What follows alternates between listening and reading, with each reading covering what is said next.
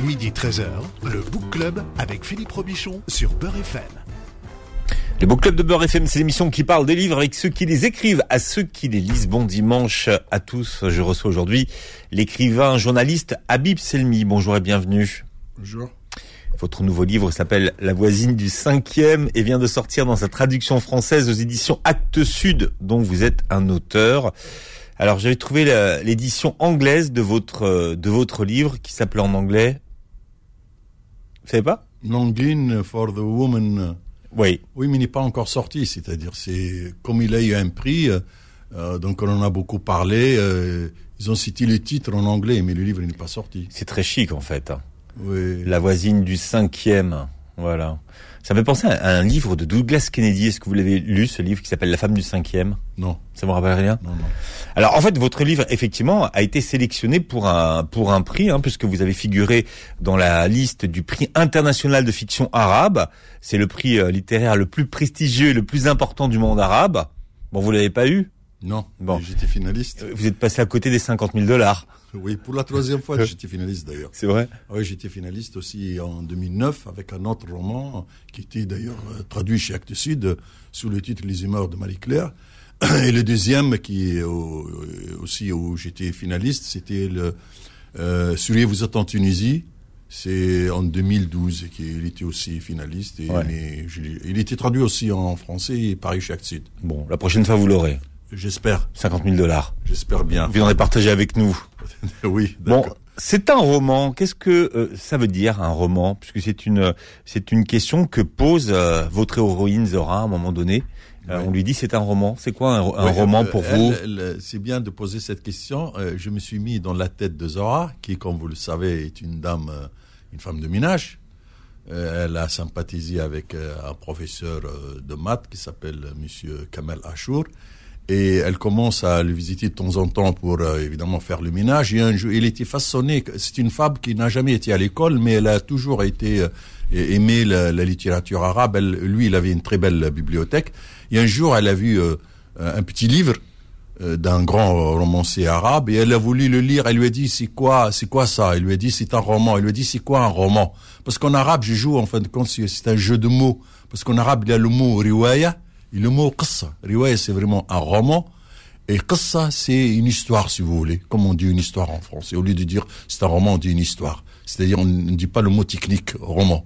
Euh, donc, c'est quoi un roman? Là, si vous voulez, euh, oui, un roman, c'est un genre littéraire occidental qui est apparu euh, en Occident, surtout au dix- qui s'est consolidé au 19e siècle avec Balzac, euh, avec euh, euh, euh, comme ça Flaubert. Surtout, il atteint son apogée avec Flaubert. Ouais. Et en Angleterre avec euh, Charles Dickens, euh, euh, les Russes aussi Dostoevsky, Tolstoï. C'est un genre littéraire qui, en fait, compte, qui a été créé, ce qui, qui correspond un peu à l'esprit bourgeois l'Europe, elle a, elle a, elle a été dans l'aristocratie lorsqu'elle elle a basculé vers la bourgeoisie, qui, comme vous le savez, est une étape assez révolutionnaire entre guillemets par rapport à l'étape euh, aristocratique.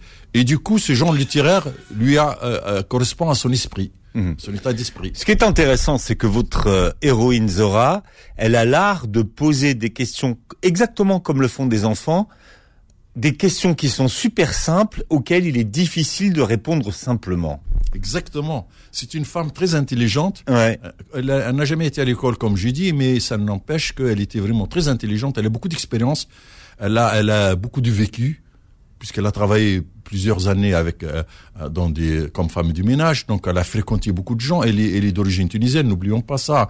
Euh, elle a immigré. Elle s'est installée à Paris pendant des années, des années. Après, elle est allée à, euh, à Marseille, pardon. Après, elle est allée à Paris. Donc, elle a connu beaucoup de monde.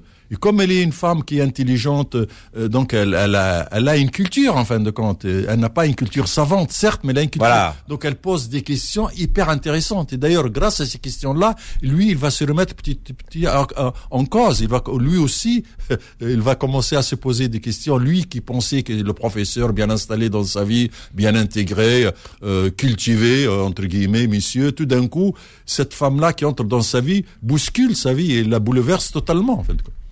Alors le livre euh, qu'elle veut lire et sur lequel elle pose des questions, c'est un livre qui s'appelle Les Noces de Zeyn, euh, d'un grand écrivain soudanais d'ailleurs, hein, qui s'appelle Salah. Salih. Voilà. Effectivement. Ouais, ouais. Hein, qui, qui a peut-être été considéré comme l'un des plus grands écrivains arabes, lui aussi, de, dans son temps. Hein. J'ai cité d'ailleurs ce livre-là parce que moi je l'adorais.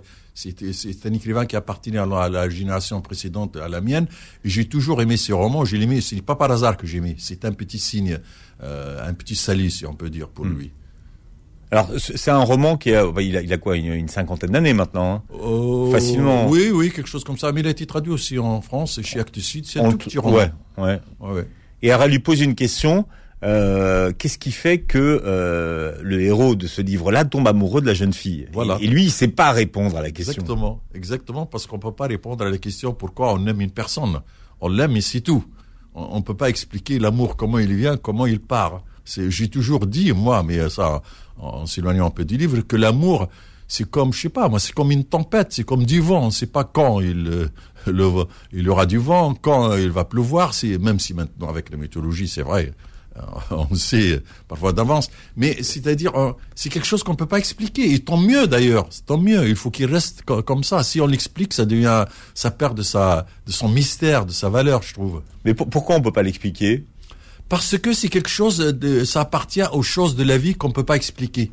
Et que, à mon avis, la vie n'a un sens que lorsqu'il y a des choses qu'on peut pas expliquer. Parce que si on explique tout, bah, ça devient facile, quoi. Ça, devient facile, ça devient même, comment dirais-je, un peu superficiel. On n'a pas réponse à tout. Heureusement, on n'a pas réponse à tout. C'est euh, parce que si on a réponse à tout, bah, que serait-elle cette vie-là? Il faut qu'il y ait une certaine épaisseur, il faut une certaine euh, obscurité. C'est celle-là qui nous pousse à, à travailler, à aller de l'avant, à se poser des questions. Surtout, pour moi, vivre, c'est poser des questions. Apprendre, c'est poser des questions. Si on connaît beaucoup de réponses, on ne pose plus de questions, donc on devient, on devient bête, excusez-moi, c'est-à-dire on, s'installe dans, sa, dans son savoir et, et on n'avance pas. Bon, je suis en train de vous regarder, je vous observe, je regarde vos sourcils, je regarde votre menton, je regarde si vous ressemblez au, au personnage de votre roman, et oui. Bah, oui, Et et vous non. avez un sourcil comme ça, vous savez, qui est pas au même niveau que l'autre? Oui, oui, oui et non. Vous avez un sourcil à changement de vitesse et vous avez un, ouais, le menton, ça marche aussi, regardez. Oui, mais vous avez vu la photo de mon personnage? Non, je sais pas, ben non, elle est où la photo du personnage? Non, je vous dis, vous- que, je sais pas, j'ai pas très bien compris. Non, c'est parce qu'à un moment donné, il parle de lui, il se regarde dans la glace. Ah oui, oui, c'est vrai, c'est vrai. Pardon. Je J'ai pas besoin d'avoir la Oh, photo, je, je, je peux me le représenter Oh, très très vrai, facilement. C'est vrai, vrai, votre question est subtile, j'ai pas fait attention à ça. Vous Ah avez oui, raison. Oui, je, pour revenir à la question, oui, je, je ressemble à lui, je ne ressemble pas à lui. Ça, c'est toujours le problème qu'on se pose lorsqu'on utilise le jeu dans la narration. Les gens, ils ont tendance, ils l'aiment d'ailleurs, entre guillemets, ils ont tendance à penser que le jeu, le narrateur, c'est l'auteur. Or, on le sait depuis Roland Barthes et depuis très longtemps que le narrateur, c'est c'est pas l'auteur. Le narrateur, c'est un personnage comme tous les autres. Mais seulement, et, et- et peut-être il est avantagé parce qu'on voit le monde à travers ses yeux à lui. Bon, pour- il y a un peu de moi, bien sûr, il y a un peu de moi. On peut, on peut pas se détacher totalement de soi-même lorsqu'on écrit, même si on essaye. Toujours il y a quelque chose qui glisse dans l'inconscient, parce que l'écriture, ce n'est ce n'est pas aussi, on ne domine pas tout dans l'écriture. Hein. C'est-à-dire, il y a un côté inconscient. Et à travers ce côté inconscient, il y a des choses qui passent de nous dans le roman sans le savoir. Mais aussi, il y a beaucoup de choses qu'on pique par-ci, par-là, par, c'est-à-dire, c'est- on, on reconstruit un personnage euh, de la, de, en partant des personnages qu'on a connus dans toute la vie, quoi. C'est, un personnage artistique, c'est un, c'est, un personnage de roman. Il est forcément construit, il est imaginé. C'est de la fiction. C'est, pas une autobiographie. Si c'était une autobiographie, oui, je n'écrirais pas comme ça. Il se retrouve amoureux à 60 ans. Ça le désarçonne. Il, il était, il était en train de s'ennuyer copieusement dans sa vie. Ouais. Hein, il lui arrivait, il se passait plus rien dans sa vie hein, finalement, et, et il tombe amoureux. Et ça le surprend de pouvoir tomber amoureux à 60 ans. Ouais. Pourquoi Surtout par- parce qu'il appartient à une culture arabe. N'oubliez pas ça. C'est un homme. Et alors Il n'est pas. Oui, je veux dire pourquoi. Parce que justement, vous, vous vraiment vous posez des questions très pertinentes. Parce que dans l'imaginaire arabe, on pense que quelqu'un, lorsqu'il arrive, du moins le personnage comme lui qui vient de la campagne, hein, n'oubliez pas ses racines, il a grandi dans la campagne, lorsqu'il euh, en arrive à 60 ans, la vie est presque terminée. Oui, c'est ça. Il a fait sa vie, comme on dit. Voilà. Ouais. Oui, non, mais même maintenant, moi je vais dans mon village, dans le fin fond de la Tunisie, à Kérouan, dans le centre, Il y a des gens qui ont 50 ans, ils disent ça y est, moi, je ne s'intéresse plus à l'amour, pour eux c'est fini, ils ont fait leur vie. Alors que non, c'est pas vrai. C'est ça d'ailleurs la différence entre nous, les orientaux les occidentaux. Un homme occidental, il s'accroche à la vie jusqu'à la fin de sa vie. J'ai 90 ans et il peut tomber amoureux d'une femme dans les pas où il est, par exemple. Alors que chez nous, peut-être pour des raisons de, je sais pas moi, de pudeur, de sorte de résignation, un mélange de pudeur, de résignation. Il y a aussi d'autres choses, de, comment dirais-je, de, de, quelqu'un, lorsqu'il il dit qu'il a pris sa part dans la vie. Le canard, l'arabe, je ne trouve pas le mot. Le fait de bah, dites-le en arabe et puis. Oui, euh, c'est-à-dire le fait de se sentir, euh, il a vécu sa vie pleinement.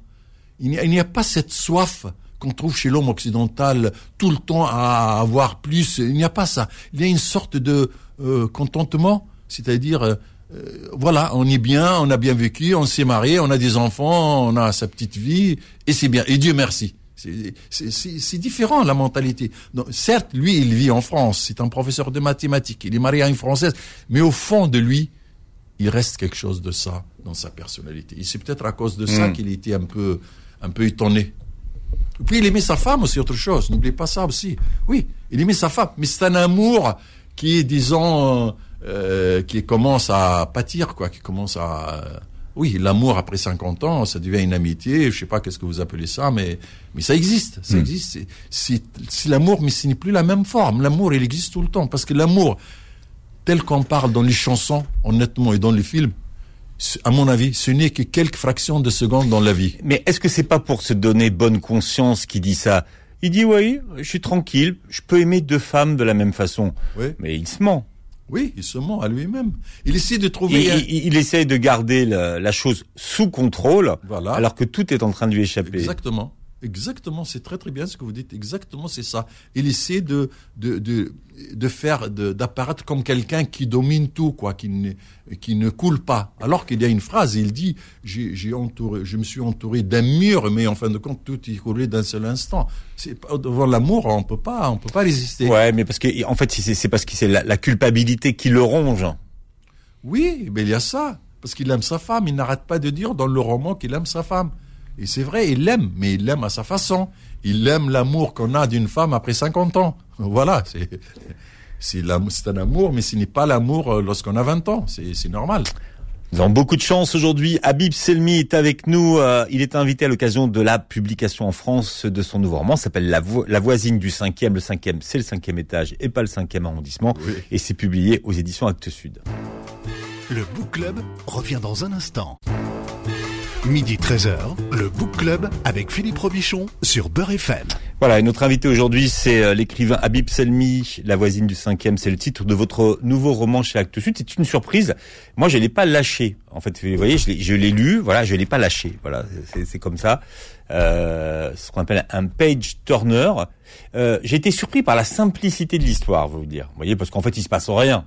Il n'y a pas énormément d'action dans votre livre. Hein c'est deux personnes qui vivent à euh, quatre étages de, de différence, et c'est un, homme, un, professeur très établi, hein, un professeur d'université tunisien, qui tombe amoureux d'une femme de ménage tunisienne. Et d'ailleurs, il est même surpris, moi ça, me surprend qu'il pose la question, il, il est surpris d'être tombé amoureux d'une femme qui n'est pas de sa condition.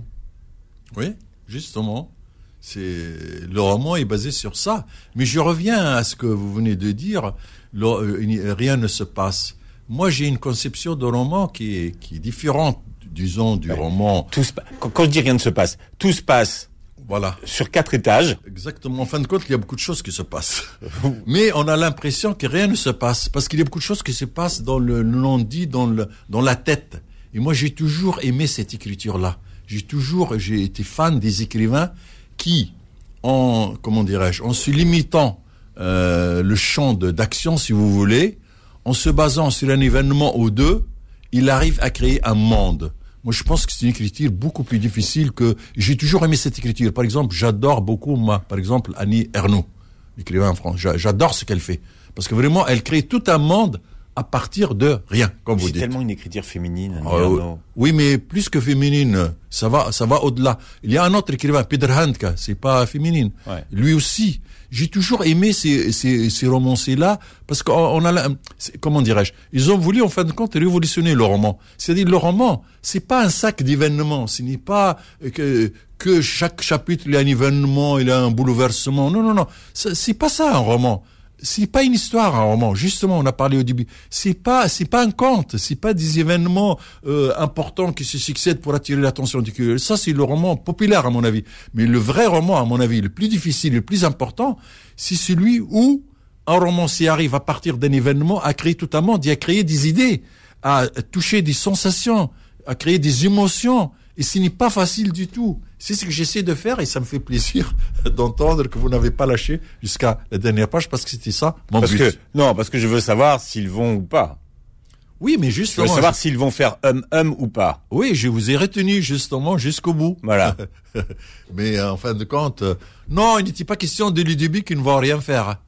Si on lit On bien, sait pas. oui, si si on lit bien le roman, on voit tout de suite que rien ne va se passer en fin de compte à ce que à ce qu'on à ce qu'on imagine généralement entre un homme et une femme. Non, c'est pas possible. Si j'ai fait Mais ça, pourquoi c'est pas possible? Regardez, si vraiment il, il arrive à faire ça, à mon avis, je bousille tout le roman.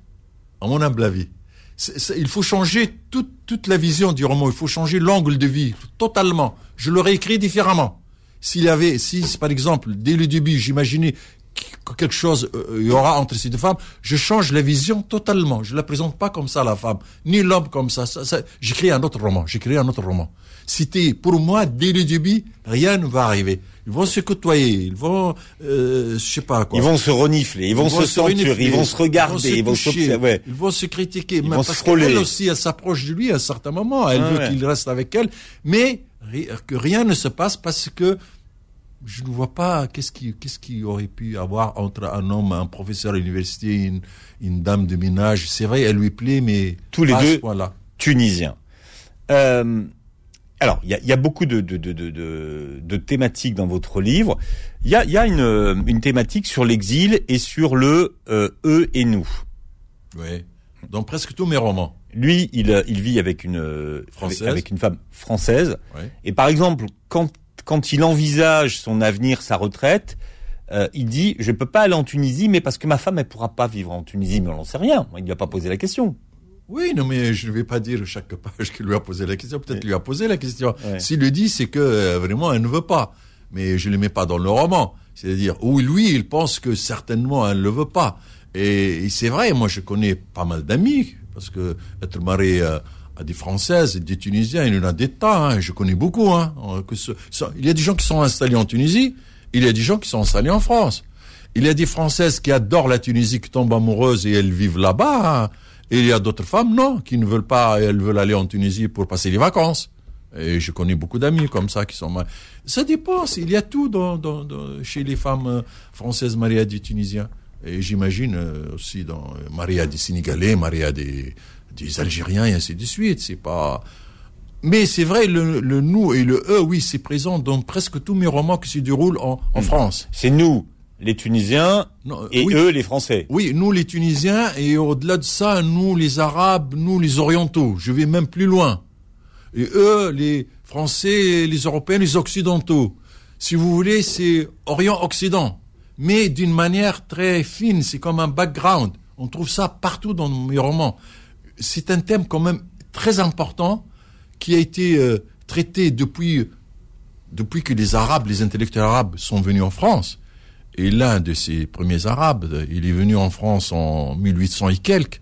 Il a écrit un roman magnifique. C'est pas un roman, c'est une relation, un livre de relations en fin de compte. Il décrit, pour la première fois, il voit l'Europe, pour la première fois.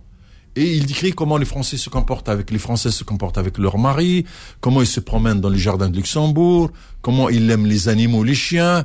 Et, et bon, il a traduit aussi quelques séquences de, de la Constitution française. Comment il s'appelle? Tahtaoui. Et c'est traduit chez Axus, je m'excuse. Je vais pas de la publicité d'Axus. C'est Ça, bien, ça on- s'appelle- on rajoute dans la- ça, dans la ça- caisse. Ça s'appelle L'Or de Paris. Mais c'est un livre magnifique. Mais vraiment. Donc, depuis ce livre-là, il y a une, comment dirais-je, il y a une tradition qui s'est installée Parce qu'il y a plusieurs générations après qui sont venues. Il y a Taha Hussein dans les années 30. Tawfiq al-Hakim sont des écrivains plus éclairés, plus modernes. Ils ont fait leurs études en France, à la Sorbonne, et ils ont parlé de Paris. Après la génération de Taïb Salah, dont je parle ça, et après la génération à moi. Et je suis sûr que d'après moi, il y a des gens toujours ce thème-là, c'est un thème récurrent et important dans le roman arabe. Nous et l'Occident, on peut pas, on peut pas, le, contrairement à ce qu'on pense, on dit que la culture arabe, il est replié sur lui-même. C'est faux. C'est l'une des cultures du monde qui regarde tout le temps la culture occidentale.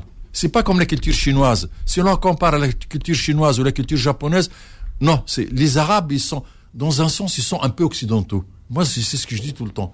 C'est vrai, l'islam, c'est aussi l'Occident, qu'on le veuille ou non. C'est vrai, hein, on se rend pas compte de ça.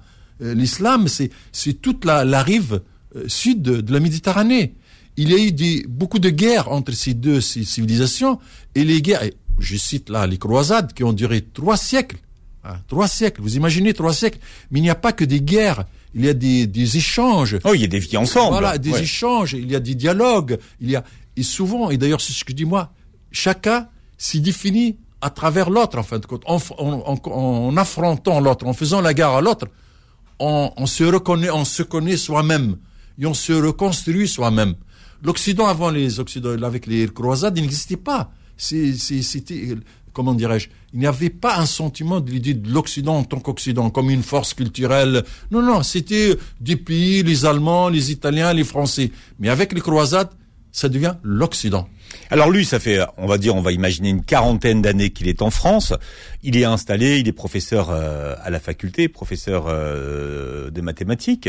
Euh, c'est quelqu'un qui a l'air, je mets des guillemets, intégré, même si le mot est peut-être à préciser, et pourtant se sent toujours en exil. Bah oui, parce qu'on n'est jamais, justement, je reviens toujours, je viens à ce que dit Silo. Un arabe, lorsqu'il arrive là, un oriental, il est profondément ancré. C'est une culture qui vraiment qui reste dans nos veines, qu'on le veuille ou non. Ça habite toutes nos cellules de nos corps. On, veut s'intégrer, d'accord, mais jusqu'à une certaine limite. C'est-à-dire, oui, mais lui, lui, lui, il vit pour des questions religieuses aussi. Mais, mais il vit pas, il vit pas avec des, des, Tunisiens autour de lui. Oui, oui, mais je vais vous dire pourquoi. Ouais. Si en fin de compte c'est une religion religieuse, mais au sens noble de mot religieux, pas comme maintenant on parle d'islamiste, non, non, non, parce que la culture arabe qu'on le veuille ou non, elle est imprégnée profondément par la vision de l'islam au monde. Ça, c'est très important. On oublie souvent. C'est même quelqu'un qui est laïque, un écrivain arabe, il reste toujours, parce que dès qu'on est petit, on voit tout au prisme de la religion. Mais pas forcément, euh, c'est mauvais, ça. Non, non. C'est une autre vision du monde qui est tout à fait différente de l'Occident même si l'islam, il y a beaucoup de points communs avec, avec le christianisme. On ne dit pas ça souvent. Ah bah si. Avec le judaïsme. Non, mais les, Pour moi, c'est la même religion. Les, textes sont, voilà, le, se ressemblent énormément. Le, gros morceau, c'est le même. Le gros noyau, c'est le même, à mon avis. Donc, comme c'est une culture profondément religieuse au sens noble du mot, on, on, reste, on reste, même si on veut, on peut pas, on reste, c'est euh, qu'on le veut ou non, parce qu'on a absorbé ça lorsqu'on était petit on fait beaucoup d'efforts. Évidemment, ça ne veut pas dire qu'on s'intègre pas. Si, on s'intègre. Peut-être on s'assimile pas. Si vous voulez comprendre ce que j'ai dit, comparez par exemple un Tunisien qui vit en France et un, Portugais ou un Italien qui vit en C'est pas la même chose. C'est ce que les partis politiques ne veulent pas voir parfois. Ils veulent comparer un, Algérien, par exemple, qui est bien assimilé, qui paie ses impôts, qui adore la France, qui adhère à ses valeurs, avec un, un, un Espagnol. C'est pas la même chose. Il y, a, la religion qui est hyper importante. Un espagnol, c'est la même chose. Il baigne dans la même culture, il baigne dans la même culture. Alors qu'un Algérien, non. C'est un monde tout à fait différent. Habib Selmi, c'est votre premier book club à l'occasion de la sortie de La voisine du cinquième. C'est votre euh, nouveau roman dont on parle aujourd'hui et c'est traduit chez Actes Sud. Le book club revient dans un instant. Midi 13h, le Book Club avec Philippe Robichon sur Beurre FM. Voilà, c'est la première fois que je reçois Habib Selmi. Euh, aujourd'hui, vous êtes une des, grandes plumes du monde euh, arabe et vous publiez La voisine du cinquième aux éditions euh, Actes Sud. Alors, c'est une histoire d'amour? Oui, mais pas seulement. C'est une histoire d'amour, on peut dire ça, mais pas seulement. C'est une histoire de... De pulsion, de désir? Oui, de pulsion, de désir, tout ça, une histoire aussi d'amitié, d'amitié profonde. Je donne beaucoup d'importance, moi, à l'amitié. Ils sont amis aussi. Parce qu'elle, vraiment, elle l'estime. Et lui, il l'estime aussi. Il y a une estime mutuelle. pour des raisons différentes, évidemment. Mais il y a aussi une profonde amitié. C'est pour cela qu'après, le titre, c'est, en arabe, en fin de compte, c'est euh, la voisine qui me manque. On a changé le titre. En arabe, le titre, c'est la voisine qui me manque. C'est ça le titre. Parce qu'après, elle est partie en Tunisie, il est resté tout seul, c'est-à-dire, il pense à elle. Oh, elle part souvent, même quand ils sont ensemble. Oui, mais là, il y a des absences toujours. Définitivement, là. Elle revient définitivement pour s'installer en Tunisie. On ne sait pas si elle, ne reviendra pas. Ah oui, peut-être, mais dans le roman, euh, c'est censé être un départ définitif, il me semble. Hein, si je me rappelle très bien. Hein, parce que je l'ai publié, le roman. Vous imaginez, il est sorti maintenant en France, mais moi je l'ai écrit il y a quatre ans. Il faut deux ans dans euh, chez la maison l'éditeur euh, libanais, après sortir, après, mais je pense, et après j'ai écrit d'autres romans. Vous, vous, depuis combien de temps vous vivez en France, Habib Selmi? Depuis, euh, disons, euh, presque 39 ans. D'accord. Vos romans, vous les pensez toujours en arabe? Ou aujourd'hui vous pourriez l'écrire directement en français Peut-être. Sans passer par l'étape de la traduction? J'avoue, j'avoue, je n'ai jamais essayé de faire ça. Parce que, je vais vous dire pourquoi. Ça aussi, c'est une question très importante qui me pose tout le temps. Tout d'abord, un, je ne dis pas ça pour, par, euh, comment s'appelle, pour, pour, comment dirais-je, modestie. Je ne pense pas que je suis capable d'écrire un roman, un très bon roman en français. Parce que pour écrire dans une langue, il ne suffit pas de la maîtriser. D'ailleurs, je n'aime pas le mot maîtriser, moi. Je n'aime pas ce mot-là. Je l'ai mis entre guillemets. Il faut que cette langue-là soit dans votre corps. Elle doit habiter chaque cellule de votre corps. Or, le français, pour le moment, il n'est pas dans mon corps, qu'on le veuille ou non. Puis il faut qu'il y ait une étincelle qui part de l'intérieur. Ça, doit venir de mes tréfonds.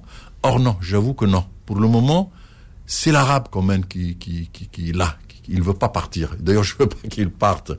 Donc c'est parce qu'une langue, pour un écrivain, lorsqu'on vit, par exemple, moi, je peux écrire des articles en français. J'écris des articles. Je suis un professeur agrégé. J'écris des articles en français. C'est pas ça le problème. Je fais quelques fautes, c'est l'imparfait subjonctif, comme tout le monde. Mais je peux écrire des articles. Mais écrire un roman, c'est autre chose. C'est un texte littéraire. C'est un texte artistique. Ce n'est pas la langue dans l'écriture artistique ce n'est plus un moyen d'expression, comme on le dit. C'est faux. La langue, c'est une manière de voir le monde. Si j'écris en français, je change tout. Je vois le monde tout à fait différent. Je n'écris pas la même chose. Il y a beaucoup d'écrivains maghrébins qui disent Oui, nous sommes des Arabes, nous écrivons en français. Je m'excuse, à mon humble avis, avec tout le respect que je dois, il y a beaucoup que je respecte, je suis pas d'accord avec eux. Ce sont des écrivains français, des citoyens arabes peut-être, mais des écrivains français. Parce que lorsque tu, ce qui détermine la, la si vous voulez, la, nationalité de, de, ton écriture, l'identité d'un écrivain, c'est pas l'origine, le citoyen, non, non, c'est la langue. Lorsque tu écris en français, tu écris avec la langue de Flaubert. Les mots ne sont pas neutres. Chaque mot que tu lis charrie toute une histoire derrière lui. Donc, qu'on le veut ou non, tu t'insères dans une tradition euh, culturelle française bien déterminée. Donc ce n'est pas un seul simple moyen de d'expression. Lorsque je suis avec vous dans la rue en prenant le métro, là oui. Mais lorsqu'on écrit, c'est autre chose. Parce qu'on écrit avec son inconscient, on écrit avec son cœur. Et ça, tout doit être français, ça. Hmm. L'action se passe dans un immeuble haussmanien. On sait, on connaît pas l'arrondissement. C'est le Dans ma tête, c'est le où j'habite. D'accord. Dans vos têtes, c'est le 11e. On n'a pas d'indication géographique. Non, je ne le dis pas. C'est à Paris. C'est parce que ça, pourquoi? Parce que cette histoire-là pourrait se passer dans n'importe quel arrondissement de Paris. Je n'ai pas choisi, évidemment. J'aurais pu choisir lorsque, comme ils sont des Tunisiens, ils sont tous deux des immigrés. Les gens tout de suite ils vont passer, voilà, à Belleville. Ou Non, non, non parce qu'il y a beaucoup d'Arabes qui ont réussi, qui vivent bien, qui vivent dans des beaux quartiers. Je veux casser aussi. J'aime toujours sortir de, de ce qui est banal, de ce qui est. Même si vous avez beaucoup de clichés sur ce que devrait être un Tunisien en France. C'est-à-dire Il y a beaucoup de clichés sur ce que, sur comment devraient vivre les, les Tunisiens. En, tout cas, c'est votre personnage qui a beaucoup de clichés ah oui. sur, ce que devraient être des, des Tunisiens. Moi, je ne vois pas qu'il y a des clichés. Cite-moi quelques-uns, par exemple. Bah, sur les clichés sur elle, sur la façon dont euh, ah oui, euh, oui, mais qui parlent mal, qui maîtrisent pas le français, qui sont C'est pas des clichés, ça. Moi, je le mets pas dans le sens des clichés. Je le mets dans le, comment dirais-je, dans le, dans la case de quelqu'un euh, qui, qui snob cette dame parce qu'il appartient, c'est social beaucoup plus que ça vient du fait que lui, c'est un professeur à la fac, monsieur. Il, Oui, il a il- un il s'est élevé. Voilà, il s'est élevé. Ouais. Donc, il regarde ces gens-là, que ce soit français ou pas français, ou tunisien, il le regarde d'en haut, le, le même regard. S'il est un portugais, il va dire la même chose. Donc, c'est pas des clichés. C'est quelqu'un qui se sent supérieur. Il est fier de lui. Et justement, il faut qu'il soit comme ça pour qu'après, elle, elle vient, elle commence à le bouleverser. Parce que s'il était début bien, non, donc euh, il n'aura pas d'histoire. Ça, c'est une chose. Autre chose aussi, ne cachons pas le, euh, le soleil avec le, un tamis, comme on dit, c'est un proverbe là- là-bas. Ne cachons pas le soleil avec les tamis. Un professeur tunisien qui habite dans les immeubles haussmanniens, marié à une française qui est à la fac, qui enseigne la fac, franchement, il traite les autres Tunisiens de la même manière. Il les snob. Souvent, il les snob. C'est-à-dire, si j'écris le contraire, j'aurais, j'aurais, comment dire, je, serais tombé dans l'idéologie. Dans le, vous voyez? Non, parce que je connais aussi les gens autour de moi. On est fier de soi-même, on a bien réussi, surtout on a une femme française, on habite dans un... Donc, souvent, c'est, une sorte de, comment dirais-je, je ne dis pas de mépris, ça se voit qu'il non, il aime la femme, elle est bien peinte la femme, il l'aime, mais il n'est pas de sa classe. Il veut garder sa classe à lui. Et ça, c'est très, c'est pas uniquement en France. Les Arabes, souvent, c'est comme ça. Même chez eux. Moi, j'étais en Tunisie il y a 15 jours. Ceux qui sont friqués, riches, ah oui, ils regardent, les autres peuples, à un autre regard, honnêtement. Ils ne regardent pas. Pas tous, évidemment, pas tous. Mais quand même, il y a pas mal de gens encore. Bon, pour un, un professeur universitaire, vous êtes sans filtre, Habib Selmi. Tiens, ne fourre pas ta main dans les trous, tu ne seras pas mordu par les scorpions. Ouais. Ça, c'est un proverbe sa retrouve, mère qui lui disait ça. ouais, qu'on Ouais. retrouve dans votre livre. Euh, je vous ai demandé de choisir la, la chanson de fin de cette émission. Qu'est-ce qui vous ferait plaisir? Ah oui, je choisis la chanson d'un chanteur tunisien qui a vécu en France, d'ailleurs que j'aime bien. Il s'appelle Hedi Jouini. Et la chanson est euh, Taht al-Yasmina fil Lil, sous le, le comment s'appelle, le jasmin, le le- la- l'arbre, le, jas, le comment on dit l'arbre qui donne du jasmin, le jasminier, non, je sais Non, ce ne doit pas être le jasmin, l'arbre à jasmin. pas. Euh, dans l'arbre à jasmin, sur la nuit. les jasmins. C'est vrai, ça sent Mais fort. ce que l'île. Ça, voilà, ça sent très fort la nuit le jasmin. C'est une très belle chanson. Et votre livre s'appelle La voisine du cinquième. Habib Selmi, merci d'avoir été avec nous. Vous réécouterez l'émission en podcast et vous verrez la captation de cette émission sur la chaîne YouTube. Passez un très bon dimanche sur Beurre FM. Merci à vous.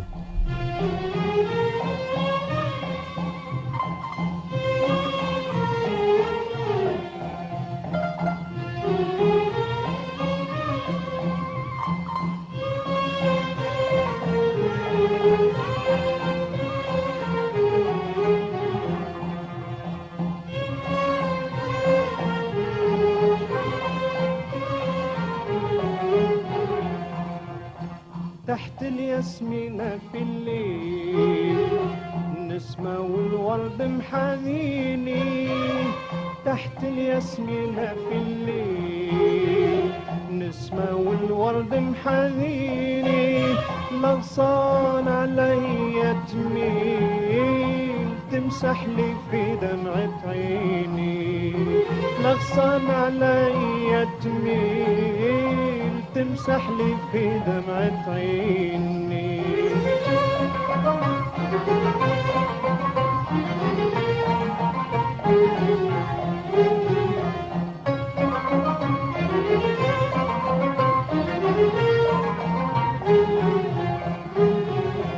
تحت الياسمين اتكيت عدلت العود وغنيت.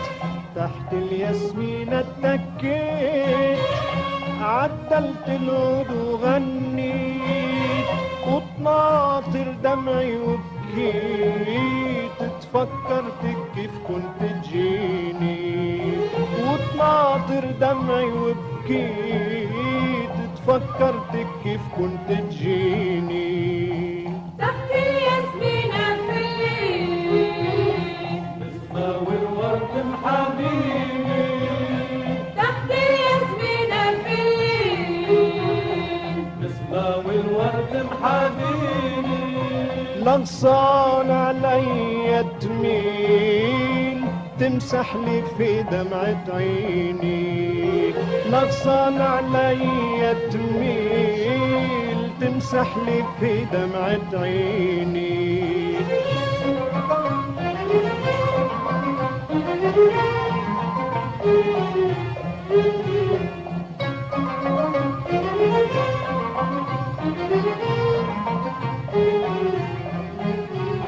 جنينة مزينها النوار فاحت من ريحة الأزهار جنينة مزينها النوار. فاحت من ريحة الأزهار تفكرتك شعلت النار وعملت نهليبة في كنيني. تفكرتك شعلت النار عملت نهليبة في كنيني.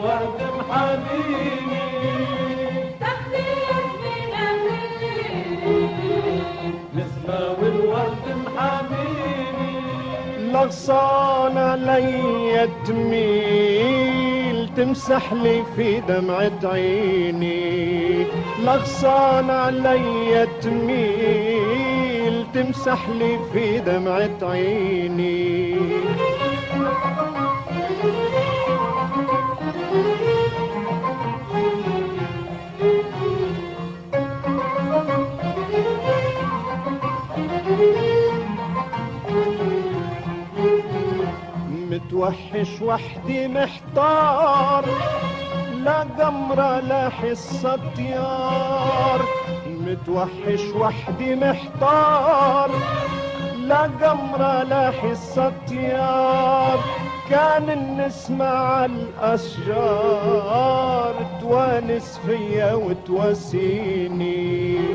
كان على الأشجار. توانس فيا وتواسيني تحت الياسمينة في الليل نسمة والورد محابيني تحت الياسمينة Retrouvez le Book Club tous les dimanches de midi à 13h sur Beurre FM.